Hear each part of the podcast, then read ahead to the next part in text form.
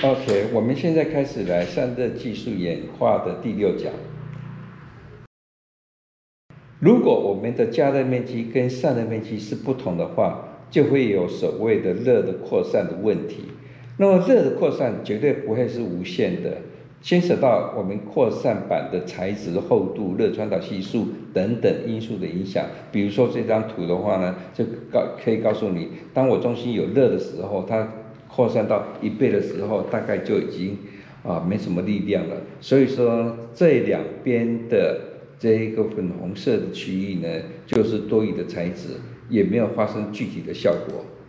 好，那那我们讲到这一个金温板的时候呢，金温板其实跟热管一样，只不过热管是一个一维的设计，金温板是一个二维的设计。然后呢，中间通常有一些支柱，是为了避免在抽真空的时候上盖子会塌下来。那么呢，在这边的话呢，上盖这边的话再焊接一个鳍片，当然也有做一体成型的，然后再接一个风扇成型，这个就是所谓的散热板。那么或者是均温片、均温板啊，就是一个二维的一个扩散啊。比如说像我们前面讲讲的一个 RHE 的设计，那么这是一个加热。热源，然后呢被带到这边来，利用我们所谓的 remove heat c h a n g e 的原理呢，这边再把风扇呢把热的把它带走。好，那在利用热管或均衡板的啊设计的时候呢，刚刚开始其实是 heat pipe 只接上接上一个板子而已，所以非常的简单。然后呢再来的话呢，就是热管呢加上一个 heat sink，加上一个 heat sink。然后或者甚至一个 fan fan 哈风扇在这边简单的一个 remove heat exchanger 的形式，再再再来的话呢，就是从热管再演化成均温板，像这样子一个比较粗的一个宽的一个热管，好，那么呢也是接上鳍片跟风扇把热带走，这是我们的这一个啊这个被动式的这个热管的均温板的演演变史。那么在加上鳍片的时候呢，其实我们再可以分得更仔细一些。啊，从 Type One 刚开始的时候，Type One 只是风扇加上一个鳍片，简单的鳍片铝矩形出来，OK，像这样的一个形式。然后再来经过演变的话呢，就是 Type Two，Type Two 的话呢，就是我们鳍片呢又比较高的伸宽比。那么比较高的伸宽比的话呢，换句话说，它的带热面积又比较多了。啊，或者是说里面呢，这塞一个哈，那个塞一个铜管铜柱，或者是 heat color 也是热热管的一种，但是比较粗啊，这是我们所谓的啊第三种形式。那么再来的话呢，就是我们的 stack film，就是我们的 Co Film 啊，在 cold film 里面呢，哈，是我所看到现在效率最好的一种。那再来的话呢，就是我们的 cold film 呢，再接上一个热管啊。然后呢，像这样的一个形式，把它啊带过来。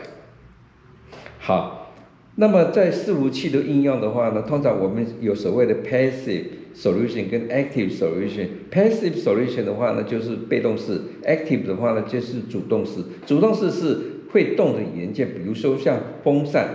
啊，像这种形式的话呢，啊，这一个都可以作为一个比较。啊，加上一个 coffee 的话呢，都可以解到伺服器的热热量，或者底下呢是接上一个均温板都可以。好，那么通常我们一般以为说我们 CPU 在产生热的时候都是一个很高热的烫体，不是的，啊，它其实是一个分布很不均匀的一个热量的分布，温度你可以看到用红外线。红外线照射的话呢，左边这边呢比较红，右边这边的话呢可能是比较蓝。那么可能因为你在啊刚刚开始在做的时候，可能只有一个啊做文书处理，可是之后你可能做一个什么电动玩具，在玩一个电动玩具或者是一个绘图，那么呢，它利用这一个啊。运算呢，可能都集中在这边，所以说呢，它的温度呢分布不是一个很均匀。如果我们来看这一张的温度分布图的话，哈，呃，不是我们所谓的想象中的一个均温的一个啊曲线，而是一个凹凸不平的一个 non-uniform 的一个 power 哈的形式，所以会造成它的温度呢，哈，以红外线照射起来的话呢，都是一个 hot spot 就是一个点热源，不是一个啊均匀的热源温度。那么最最初的时候呢，Intel 啊，它用呃一种观念叫做 IHS，就是 Integrated Heat Spreader，它的一个 vapor chamber，它是希望造成一个非常小的一个啊厚度只有零点一啊，然后里面呢有一些沟槽。那么同样是一个均温板的一个形式，那后来发现这种太小尺寸是做不到，而且也没有多大效果，所以他们就啊做成一个哈一个铜片，而且是一个 solid metal，那之后就放弃掉整个 vapor chamber 的一个概念。再下来的话呢，呃，我们就发展到了这一个液体，OK cooling 的一个。啊，形式。那这一个的话呢，当然是因应现在功率越来越大，尤其在电动车电池的啊这一个效果身上，如果用一般的风扇，可能已经没有能力了。所以说呢，演变到现在已经开始成对吧？有点像空调系统的异能式的一个方法。那么异能式的话呢，当然不能做的一个很大的 pump，所以我们用 micro pump，然后呢打上去，然后呢经过 CPU，然后呢经过起片。radiator 把热把它带走，然后呢再回来，这样子，好，那这一个形式的话，比如说这边哈用液体的 pump，micro pump 把它打过去，然后这是一个蒸发区，然后蒸发区的热水呢，哈经过一个 radiator，哈，然后呢 heat e x c h a n g e 然后过来，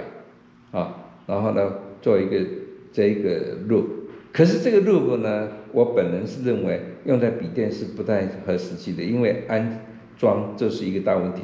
机构哈非常小，所以说呢，呃，这个还要加上 pump，还要吃电，所以这个都是一个比那个笔电呢最棘手的地方，就是我们是认为，要么就是用风扇，因为它的耗功率很小，要么就是用被动式的处理，不需要耗电。如果还要加上加上一个 micro pump，micro 它的耗电呢？然后呢，它的这个，哈，这个维修将来都是一个大问题，啊，除非哪一天这个笔电的功率已经变得很高，一定要用一点四的范围啊就可以。